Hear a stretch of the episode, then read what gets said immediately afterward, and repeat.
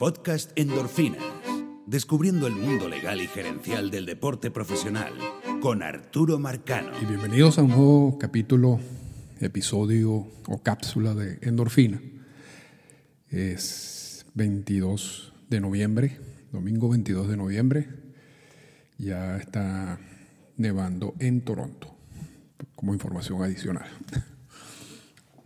Eh, decidí tocar el caso de, Renato Núñez y titulo el, el podcast como el fascinante caso de Renato Núñez, porque realmente permite explicar una cantidad de conceptos eh, que involucra el mundo o la versión actual del mundo de las grandes ligas.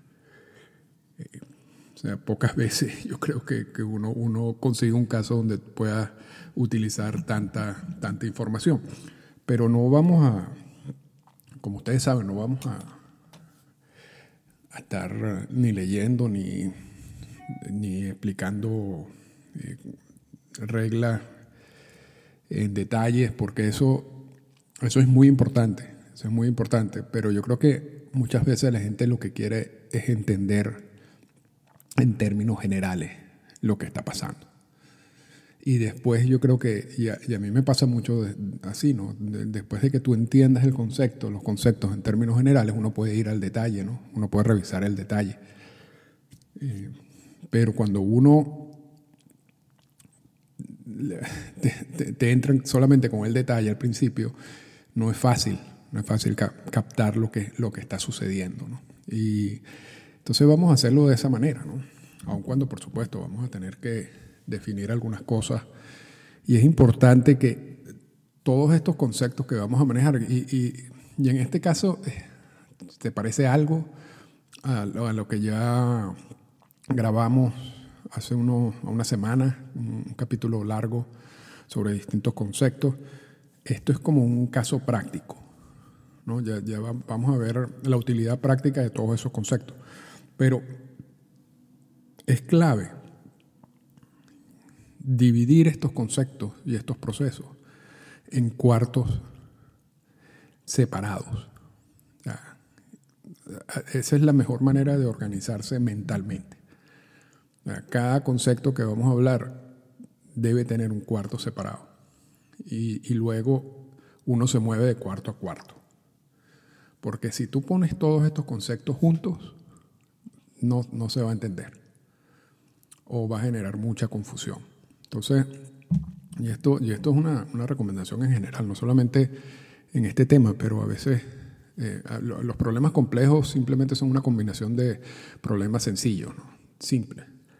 Entonces, esto es igual. Quizás, quizás al final el concepto general pueda lucir algo complejo, pero no estamos más, lo que estamos haciendo es unir varios procesos sencillos y simples.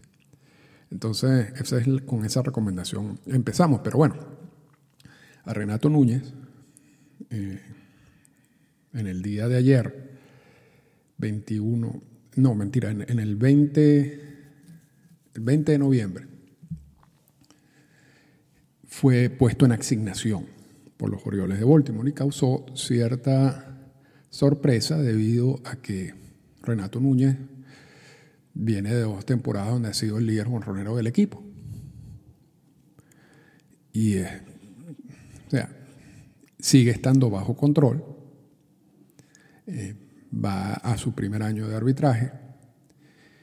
Y realmente, si tú le explicas a cualquier fanático que no maneje lo que está pasando hoy en día en el mundo del béisbol, le debe extrañar mucho eso porque tradicionalmente, tradicionalmente, si tú tienes un jugador que ha sido tu líder honronero del equipo y que además lo tienes bajo control, no se explica cómo tú lo pones en asignación.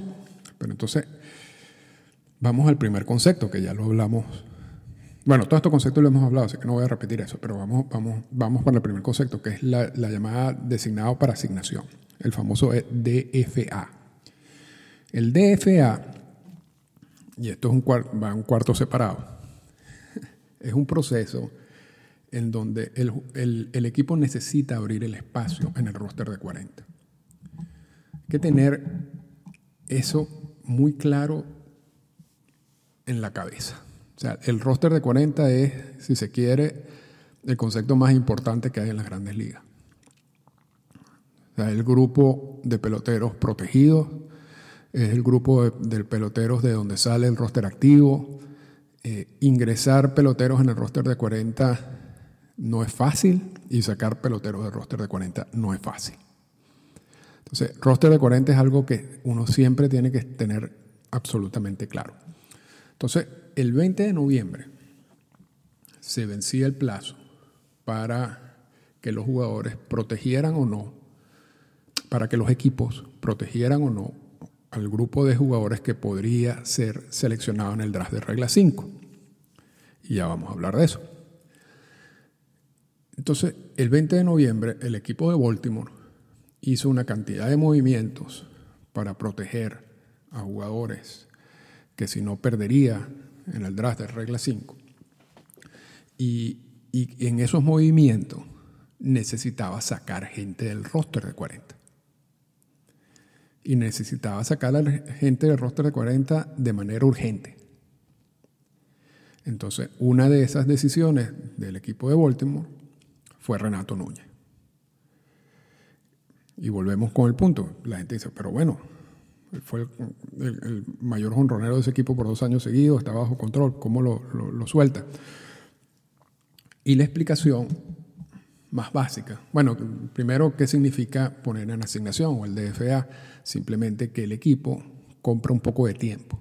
O sea, lo saca automáticamente del roster de 40 y luego tiene seis días para analizar qué puede pasar con él.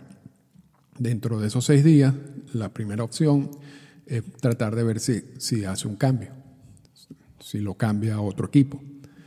Si no lo cambia, tienen que pasarlo por waivers para ver si alguien toma ah, el contrato de la relación contractual con Renato Núñez. Si alguien lo toma, tiene que ir ese equipo tiene que ir al arbitraje con él. Ahora, si nadie lo toma, entonces le puede dar la libertad. Y después Renato Núñez firma, firmaría como agente libre. Un agente libre que todavía tiene años de control. Eso es básicamente el, DFA. El DFA lo que te da es un tiempo para tomar una decisión con el fin de salir del jugador. O puede ser que luego de todas estas decisiones termine en el equipo con otra con otra condición contractual, pero te da ese tiempo, pero automáticamente lo sacas del roster de 40 y eso te permite proteger a los jugadores que si no perderías en el draft de la regla 5. Eso fue lo que pasó eh, y ya vamos a explicar después por qué pasó. Pero eso, ese es el movimiento en sí teórico. Y antes de explicar por qué pasó, vamos hablar un poco del draft de la regla 5. El draft de la regla 5, el concepto del draft de la regla 5 está en las Major League Rules. Eso no está en el convenio laboral. Eso está en las reglas de las grandes ligas, que no son las reglas del juego. Son, son las, básicamente es la manera como las grandes ligas está estructurada en relación a los jugadores que están en ligas menores. Porque los jugadores que están en ligas menores y la relación de los equipos con los jugadores en, las ligas mayores está regulada por el convenio laboral. Entonces, el draft de la regla 5 no está en el convenio laboral. El draft de la regla 5 está en el Major League Rules. Y es la regla 5 del Major League Rule, parece obvio, ¿no? Entonces, pero ¿cuál es el origen del, del draft de la regla 5? Y esto tiene muchísimos años, muchísimos años el concepto principal del draft de regla 5 es que es evitar que los equipos se conviertan en almacenes de jugadores. Es decir, que tú firmes una cantidad de jugadores año tras año y los mantengas en las ligas menores indefinidamente.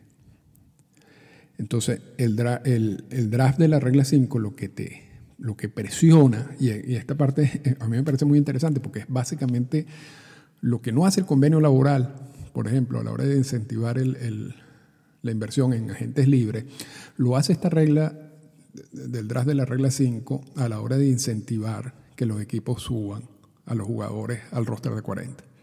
Entonces tú puedes lograr, tú puedes incentivar determinadas acciones por parte de los equipos a través de estos documentos. Entonces, repito, esto es una regla que tiene muchos años. Incluso Roberto Clemente, que fue firmado originalmente por los Dodgers de Brooklyn, fue seleccionado en el draft de la regla 5 por los Piratas de Pittsburgh.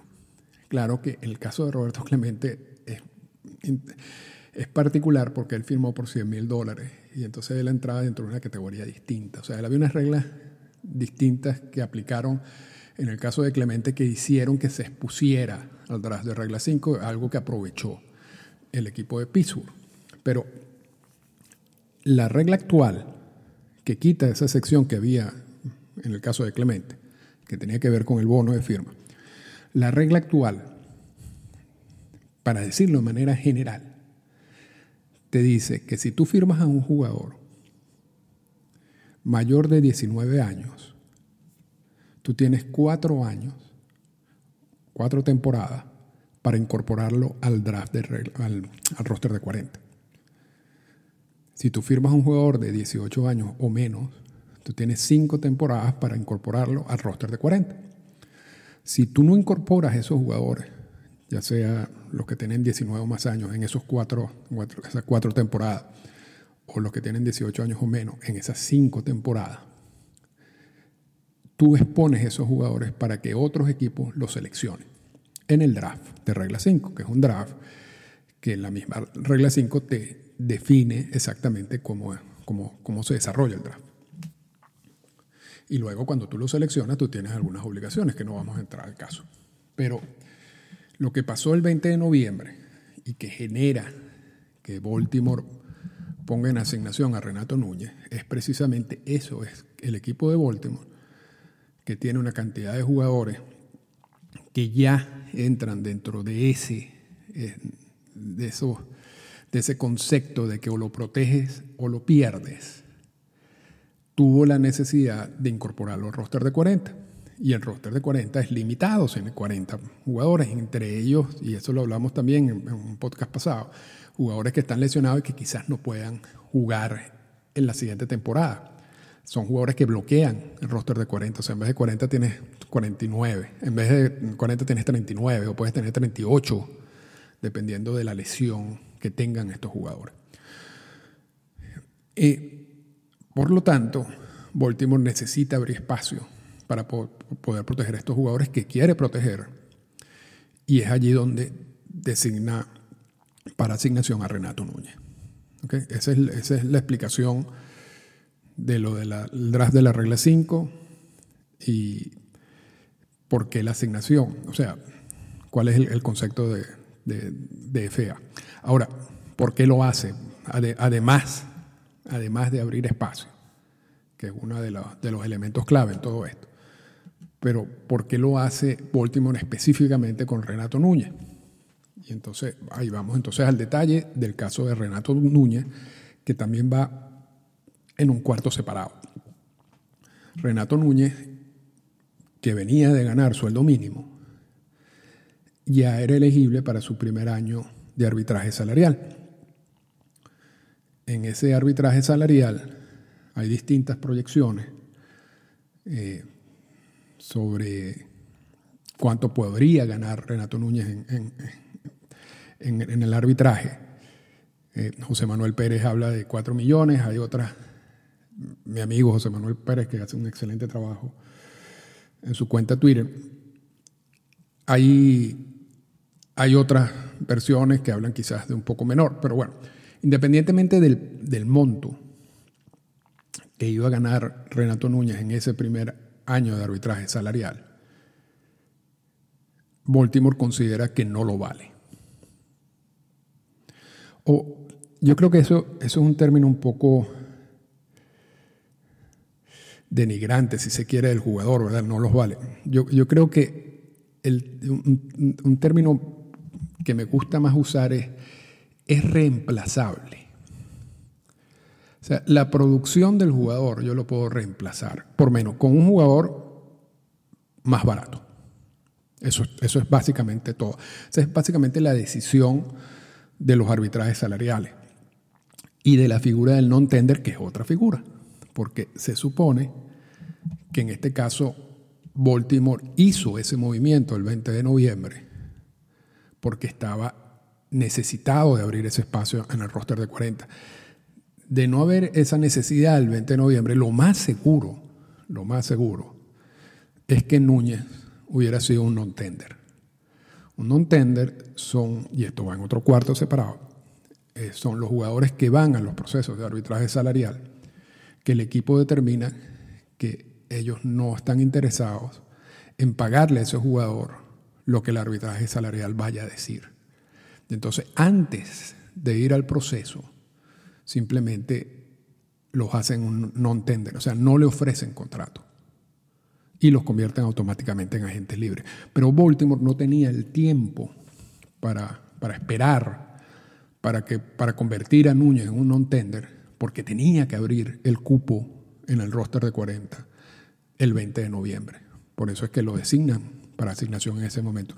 Igual vimos un caso de Roberto Zuna, que también iba a ser un non-tender por parte de Houston, que también lo, y en ese caso usaron la, opción de la vía del, del outright assignment para sacarlo de roster eh, y esperando además que Osuna pueda negociar algo con ellos, que parece que no ocurrió. Pero en este caso no esperaron a que Osuna en ese caso no esperaron a que Osuna sea un non-tender. En este caso de Núñez tampoco esperaron a que Núñez sea un non-tender. Lo sacan para poder proteger a los jugadores que tienen que proteger, eh, para, para, no perderlos en el draft de regla 5. Y entonces vamos a lo que es otra parte del análisis de esa decisión gerencial, porque esa decisión gerencial, ¿por qué no los vale? O sea, básicamente. ¿no? O sea, como, como un jugador que viene siendo el campeón jonronero de su equipo por dos años, el equipo considera que no vale unos montos que son relativamente bajos, no estamos hablando, estamos hablando, vamos a poner entre 2 y 4 millones de dólares por temporada, por la temporada del 2021. Porque tú realmente lo estás firmando por la temporada del 2021, tú después en el 2022 tú puedes convertirlo en un non-tender. O sea, realmente al estar bajo control tú lo que estás es eh, viendo la, relación que tú puedas tener con este jugador para el año que viene. Entonces, ¿por qué no los vale? O sea, ¿por qué el equipo considera que puede, y, repito, el no, no, los vale siempre lo repito y no me gusta, puede reemplazar esa producción de ese jugador con otro jugador más barato?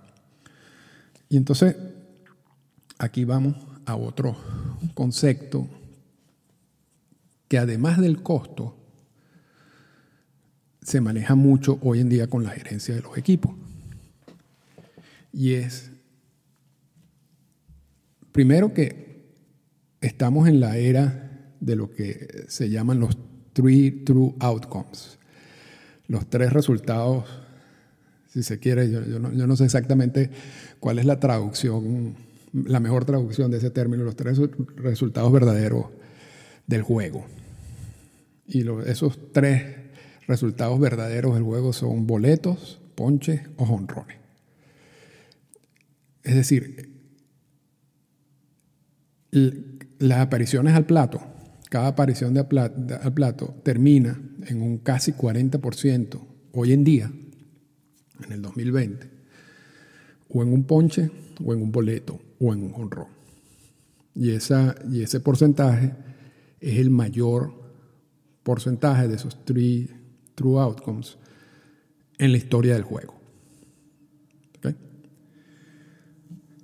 Y todo tiene mucho que ver con todo esto del launch angle, de, la filosofía de los, equipos con los bateadores, de elevar la pelota, el reconocimiento de la zona de strike, que es algo que es una disciplina que se trabaja con mucha intensidad eh, por los equipos. Entonces tú tienes un jugador muy disciplinado que tiene un swing que realmente al final lo que, va, lo que está generando son boletos, ponche o jonrones. Y ese es el porcentaje. Estamos hablando entre 36 y 40% en el, en el 2020, pero ese es el promedio. En, hay ciertos juegos, y yo estaba leyendo uno, un, un, trabajo de una persona que, que se puso a analizar exactamente qué pasaba en cada juego. Y en un juego específico entre Tampa y Yankees, de, los, de todos los lanzamientos que hicieron los pitchers, solamente un 10% fueron pelotas en juego. El resto fueron boletos, ponches o jonrones. No hubo bateo y corrido, no hubo toques, no hubo nada. esa fue la, la realidad de ese juego. Entonces, en, el mundo actual de grandes ligas, la producción de jonrones es reemplazable porque tú estás básicamente generando bateadores con ese perfil. ¿ok? Entonces, el hecho de que tú termines honroneros en dos temporadas seguidas, a diferencia de lo que hubiera pasado en los 70, en los 80 quizás, que hubiera sido una estrella, hoy en día no, no tiene el mismo peso. Pero eso hay que agregarle otros elementos. Las gerencias de hoy en día, y lo vimos en la Serie Mundial con, entre Tampa y Dodgers, les gusta tener un roster versátil, donde además tú puedas utilizar la mayor cantidad de, lugares de ese roster para lanzadores y tener un, número de, jugadores de posición que puedan ser movidos en, en las posiciones defensivas. Y eso te permita usar bates que normalmente no tendrías en el line-up porque, no porque con, la visión tradicional no habría puesto defensivo para ello.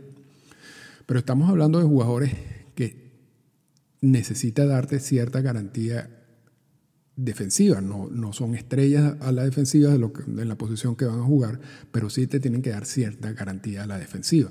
Claro, claro, que eso también viene determinado por muchos factores. Eh, los managers eh, cuando, y los equipos porque ya no son los managers.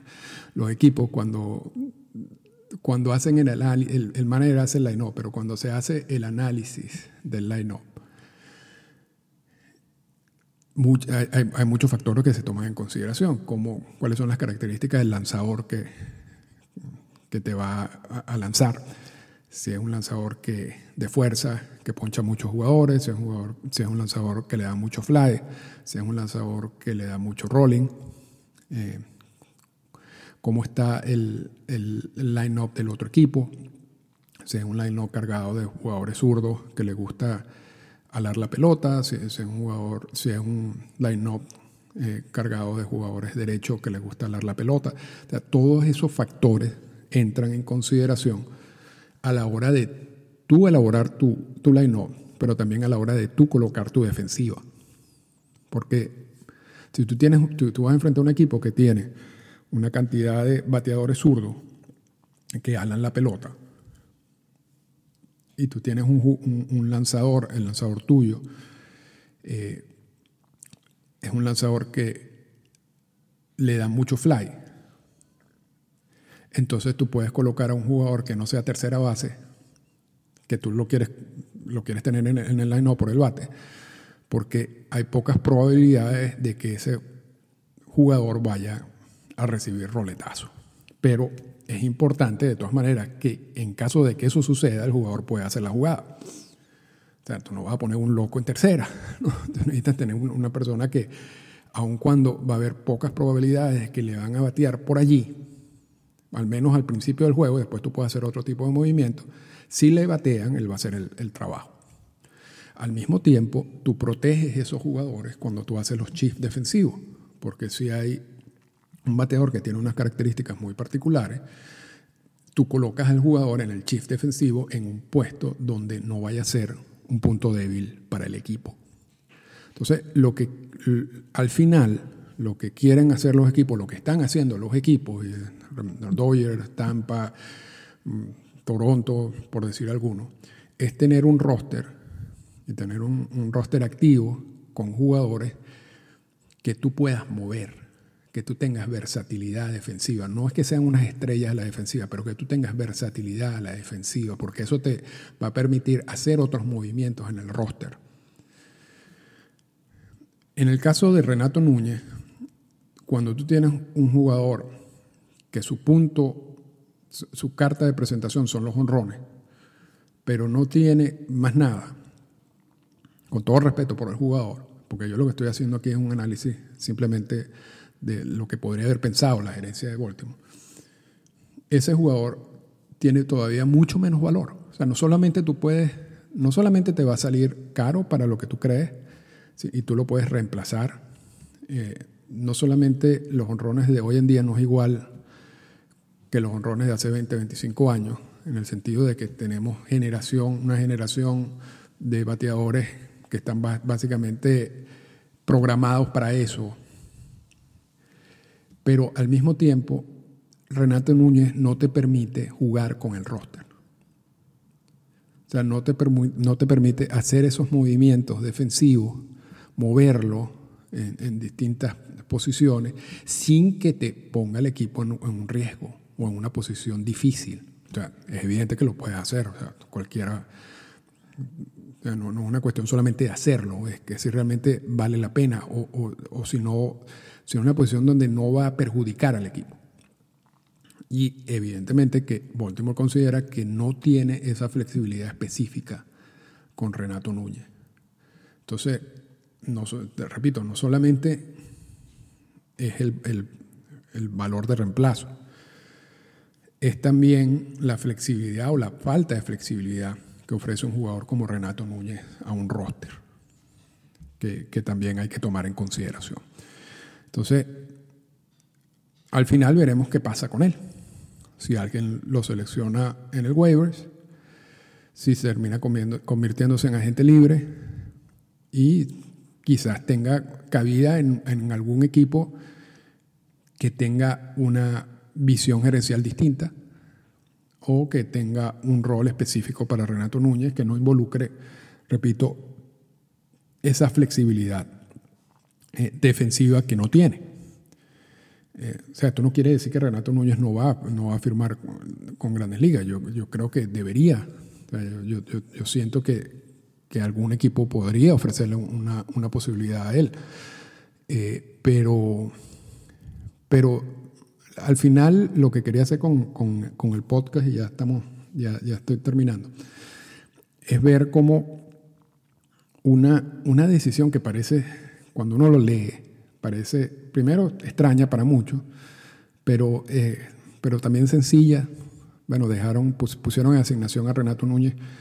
Termina metiéndonos en este mundo gerencial de las grandes ligas completo, donde estamos viendo conceptos del, DFA, de la designado, para asignación, estamos viendo el concepto de la regla 5, estamos viendo el concepto del arbitraje salarial, estamos viendo el concepto de los three true outcomes y del valor en que tienen algunos jugadores, o sea, cómo, cómo determina ese, ese valor que el equipo considera que puede ser reemplazable. Porque quizás el reemplazable no es conseguir a un jugador, un bateador que te dé la misma cantidad de honrones.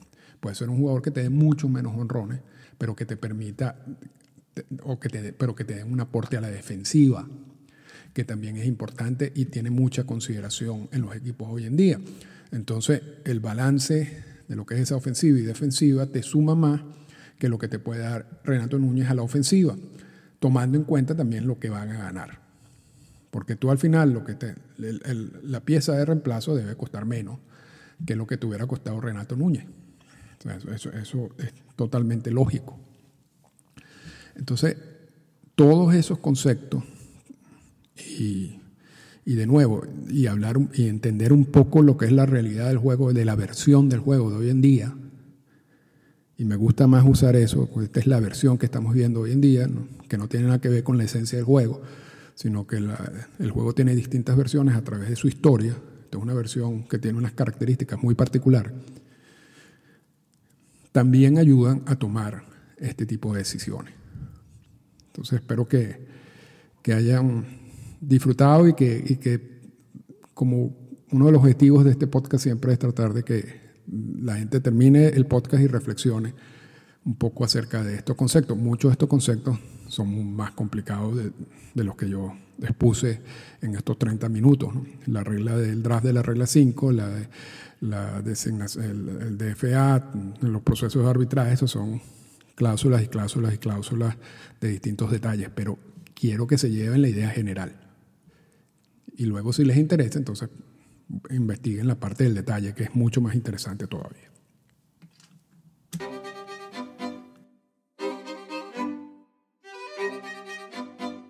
Esta fue una presentación del podcast Endorfinas.